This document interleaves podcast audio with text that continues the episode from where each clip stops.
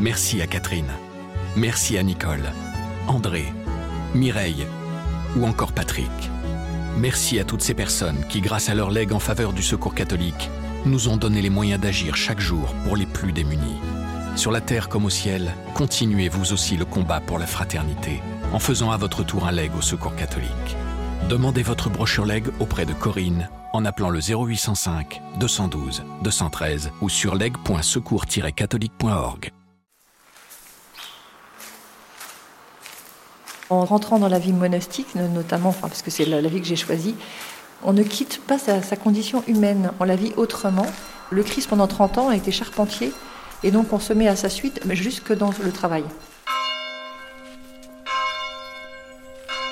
Ora et labora, prie et travail. C'est la devise de la vie monastique. Pour comprendre la façon dont se vit le travail, je me suis rendu en Provence à l'abbaye Notre-Dame de Fidélité à Jouques. J'ai interrogé sœur Armelle, la sœur célérière, selon l'appellation traditionnelle chez les moines. Elle est responsable des aspects économiques et administratifs du monastère. La communauté bénédictine, qui compte une quarantaine de religieuses, est réputée pour sa production de vin. Je suis Gilles Donada, journaliste à la Croix. Dans ce podcast, nous poussons la porte d'un monastère à la rencontre d'un moine ou d'une moniale qui témoigne de son aventure spirituelle. Vous écoutez la deuxième saison de Croire, Vie de moine. Bonjour. Bonjour Sarah Armel? Ça, c'est les, les, casiers. Ça, c'est les, voilà, c'est les cajots de, des vendanges, les cajots et les seaux qu'on passe au karcher après. Les vendanges pour pouvoir les ranger propres, parce que ça sert aussi pour les amandes, ça sert aussi pour les olives. Et donc on les passe, on les lave. Il y a plus de sucre du raisin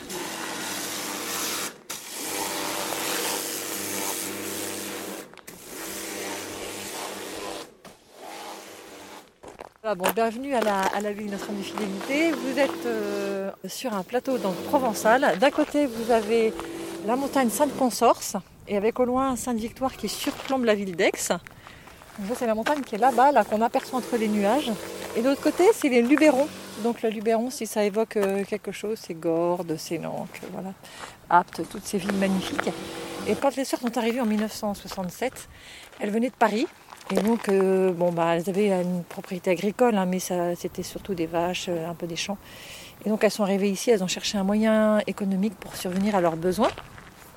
Et euh, sur ce plateau, il y avait des vignes à l'abandon, des vergers de, d'abricotiers à l'abandon. Et c'est des choses qu'elles ne connaissaient pas du tout. Et elles se sont mises à, tailler la vie, à apprendre à tailler la vigne. Ça, ça a été tout un sujet. Elles ont appris à bah, faire des vendanges. Et puis d'aujourd'hui, donc on, on récolte le fruit de leur travail dans deux sens, c'est-à-dire qu'on a vraiment ce plateau qui a été euh, extrêmement bien aménagé et maintenant on a donc arraché euh, à l'époque euh, les vignes étaient datées de 1950. Alors on a conservé une qui fait une de nos cuvées et qu'on soigne, donc qui est encore plantée en forme ancienne, en gobelet. Donc c'est plus du tout, c'est l'ancienne manière de faire. Et donc ça, on, on essaie de faire perdurer ce, ces, ces, vignobles vraiment qui ont plus de 70 ans maintenant. Et par ailleurs, on a donc replanté, renouvelé le vignoble, fait en sorte que cet héritage puisse perdurer dans le temps. Du coup, euh, sur votre gauche, c'est des plantiers que nous avons, enfin, maintenant c'est plus des plantiers d'ailleurs, des vignobles que nous avons plantés en 2017. Et avec ces vignobles, c'est donc Syrah et Grenache. On peut faire euh, actuellement notre cuvée de rosé qui s'appelle Exulta. Donc euh, on est AOP Coteau d'Aix-en-Provence. Donc on a replanté encore cette année à peu près 2 euh, hectares de vignes pour faire perdurer pour le coup notre cuvée euh, de Merlot qu'on appelle Fidélis pour faire résonner l'abbaye Notre-Dame de Fidélité. Donc on a cherché un nom qui soit approprié. Et puis on ne fait pas que de la vigne, on fait aussi du maraîchage pour pouvoir subvenir à la, voilà, à la nourriture quotidienne.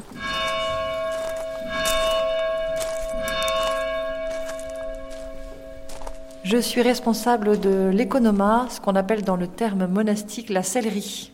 Et donc euh, cette mission, cette charge au sein du monastère concerne tout ce qui est économique, administratif, mais inclut aussi euh, les détails de la vie courante tels que la mécanisation, le soulagement du travail des sœurs, l'organisation. Voilà, c'est une mission qui est assez complète, intéressante et qu'on ne fait pas toute seule évidemment.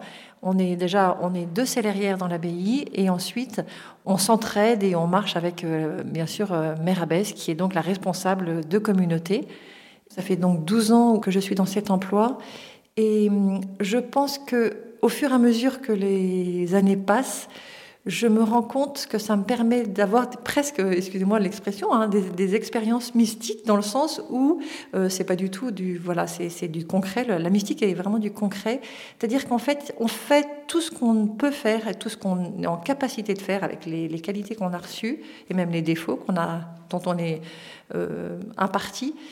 Et avec ça, une fois qu'on a fait tout ça, eh bien, on laisse le reste au Seigneur, parce qu'il y a des dossiers ou des choses qui sont difficiles à gérer, et on se rend compte, on fait l'expérience, en tout cas pour ma part, que la présence de Dieu qu'on retrouve dans la prière, on la retrouve peut-être encore plus dans le travail. Et pour moi, ça c'est quelque chose de nouveau.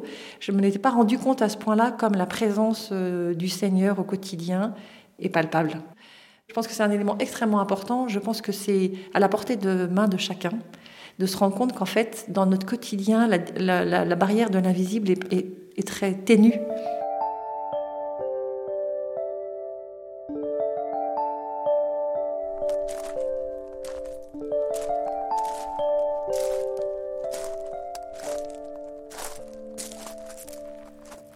Il y a des choses comme ça où on ne sait pas trop comment ça vient. Bon, après, par exemple, les jeunes qui arrivent, on les met de très volontiers dehors parce que déjà ça. On les met dehors. Non, entre guillemets, on les met à l'exploitation agricole pour faire bien, parce que en fait ça équilibre énormément notre vie. Bon déjà parce que le paysage, vous avez vu, le paysage est absolument splendide, et que quand on travaille dehors, on a un vrai contact.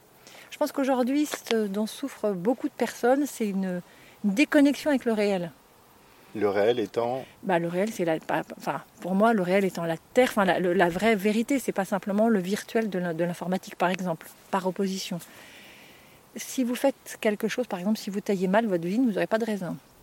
Il y a pas, c'est, pas, je répare pas ma faute quoi. Enfin, c'est, il n'y a pas de, contrôle Z comme on dit. Voilà, ce contrôle Z, ça marche pas. Euh, exactement. elle va s'effacer au bout de deux ans. Donc, en fait, tout le facteur temps, quand je dis le réel, en fait, c'est que le facteur temps, le... puis après, on peut faire bien les choses. Par exemple, cette année, on avait planté des pois chiches, on a fait tout ce qu'il fallait faire, ils étaient magnifiques. Quand on a fait la moisson, il n'y avait rien. On a eu une, bestiole qui est venue, mais qui a ravagé, hein. c'est pas que nous, hein. tout le sud. C'est une espèce de petit papillon qui est venu de la côte euh, méditerranéenne. Et hum, dans la région, il n'y a pas un pois chiche. Ils étaient magnifiques, et dedans, c'était vide. Donc voilà, ça fait partie de. Ben voilà, de on n'est pas maître en fait, on n'est pas maître de, de, toute chose. Il y a combien d'heures de travail spécifiques dans votre euh, emploi du temps, je dirais? Alors, euh, le travail manuel, donc ça parce qu'après on a le travail, la lecture, hein, ce qui est aussi une sorte de travail. Euh, le temps de prière est aussi un travail quelque part. Voilà. enfin, différent, hein, mais le, but de la vie monastique, c'est d'unifier la personne. Donc on ne peut pas saucissonner en tranches, vous voyez. Donc, euh, normalement, le matin, on sort de la messe vers 9h30. Et du coup, on commence à travailler vers 10h moins le quart jusqu'à midi et demi. Quel que soit euh, le temps, les saisons Quel que soit le temps et les saisons, oui. Quel que soit le temps. Alors, c'est les jours de fête, évidemment, la messe est, est en milieu de matinée. Donc, ça, bah, demain, par exemple, demain, c'est la fête patronale de l'abbaye. et donc, on a la messe à 10h30, donc on a un petit peu moins de temps de travail. On laisse plus de temps à la liturgie.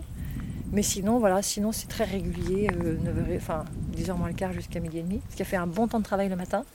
Donc il y a pas mal de sœurs qui travaillent le matin, la vigne, le potager, la ferme, euh, les vergers sont dehors le matin. Et puis l'après-midi, on a entre 15h et 17h15, disons. Bonjour. Bonjour.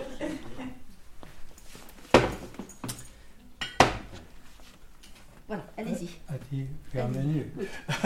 Allez-y, Encore. ça, ça va donc.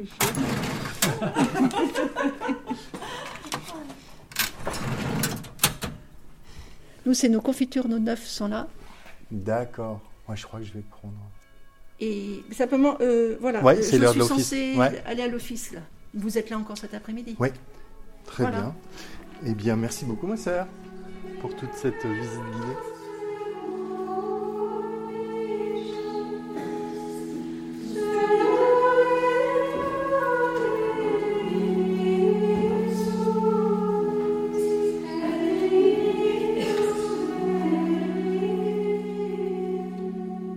La messe reste la source et le sommet de la vie monastique, mais on peut la mettre en début de matinée, en fin de matinée.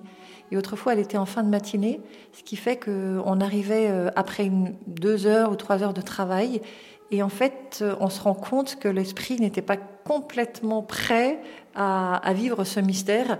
Et donc là, en la mettant en début de matinée, après, donc on a l'office de matine, euh, les laudes et la lectio. Et donc, euh, on a cette messe qui est la messe qui est à 8h30. Et on, on part travailler, c'est une autre messe qui commence.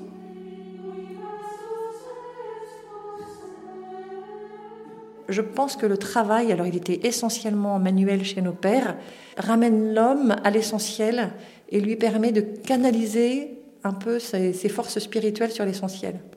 Donc retrouver le Seigneur. Alors euh, on dit souvent que les pères du désert, ils tressaient des paniers, qu'ils les défaisaient, qu'ils les refaisaient. En fait, le sens de tout ça, c'est pas un travail pour travailler, c'est simplement mettre au service de la vie spirituelle le travail de ses mains.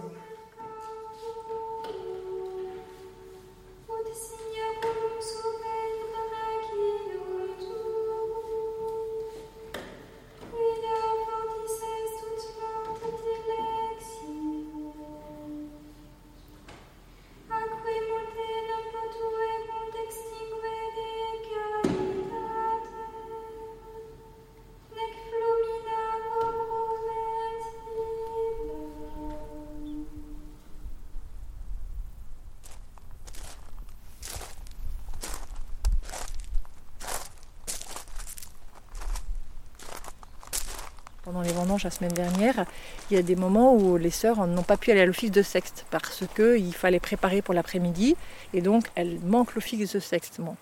Ça veut dire que le travail prend le pied sur l'office. Bon. En même temps, c'est ponctuel, il y a une vraie nécessité. Et justement, quand on demande ce genre de permission, est-ce que je demande parce que je me ferai complètement prendre par le travail ou parce que je n'ai pas d'autre solution. Donc c'est à chaque sœur de faire en permanence ce, euh, voilà, normalement euh, je dois être à l'office, mais si je ne peux pas y être pour une raison valable, et eh ben voilà, je m'adapte. Chacune a sa conscience et chacune doit voir en, elle-même euh, quelle est sa priorité intérieure. On pense se connaître en arrivant au monastère. En fait, on, on, découvre des qualités dont on n'avait même pas l'idée. Par exemple, il y a la personne elle-même qui, se révèle à elle-même. Mais en fait, euh, par exemple, on a une sœur ici qui est arrivée, elle pensait qu'elle avait deux mains gauches. De fait, elle était gauchère. Bon. Et en fait, cette sœur, elle a découvert, mais je ne sais même plus comment ça s'est fait, qu'elle était extrêmement douée pour le dessin. Incroyable. Voilà. Et du coup, euh, donc elle a été à l'enluminure, elle a, donc elle a fait des icônes. Un jour, on lui a dit, enfin, je, je vais lui proposer de faire un Christ pour Pâques. Elle a fait un énorme Christ sur, sur du bois, mais euh, comme ça, elle a. Et là, comme on était en rénovation pour tous nos sous-sols, pour euh, voilà, il y avait des, mises aux normes à, faire de manière un peu urgente, et on a rénové notre crypte. Et du coup, elles ont fait, le projet est, né de faire une, une fresque de 27 mètres carrés et donc elle s'est attelée à ce, projet de fresque qu'elle avait jamais, jamais imaginé faire quoi. Donc elle s'est découvert un talent artistique en fait. Bah, exactement. Et alors, euh, et du coup, elle riait parce qu'elle disait mes mamans qui me disaient que je savais rien faire de mes dix doigts. Et là, aujourd'hui, c'est ben euh, voilà, c'est cette fresque. Elle a fini ça euh, en novembre pendant deux ans.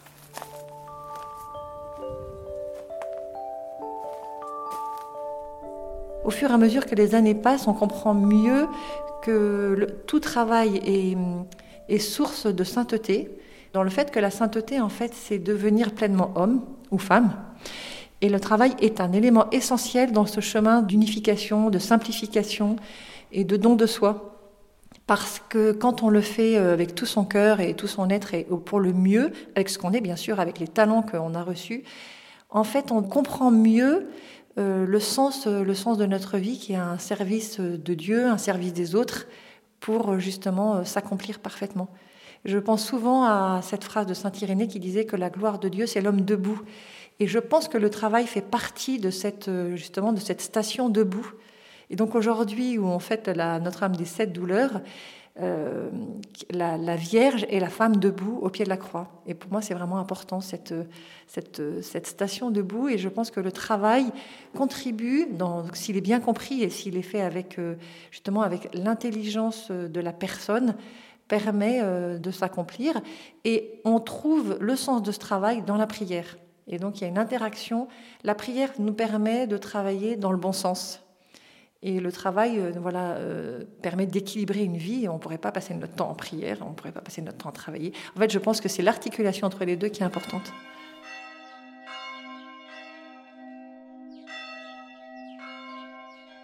Nous voici arrivés au terme du troisième épisode de Vie de moine. S'il vous a intéressé, s'il vous a touché, n'hésitez pas à le partager, à vous abonner et à laisser une étoile, un avis ou un cœur. Croire est à retrouver sur toutes les plateformes et sur le site et l'appli La Croix.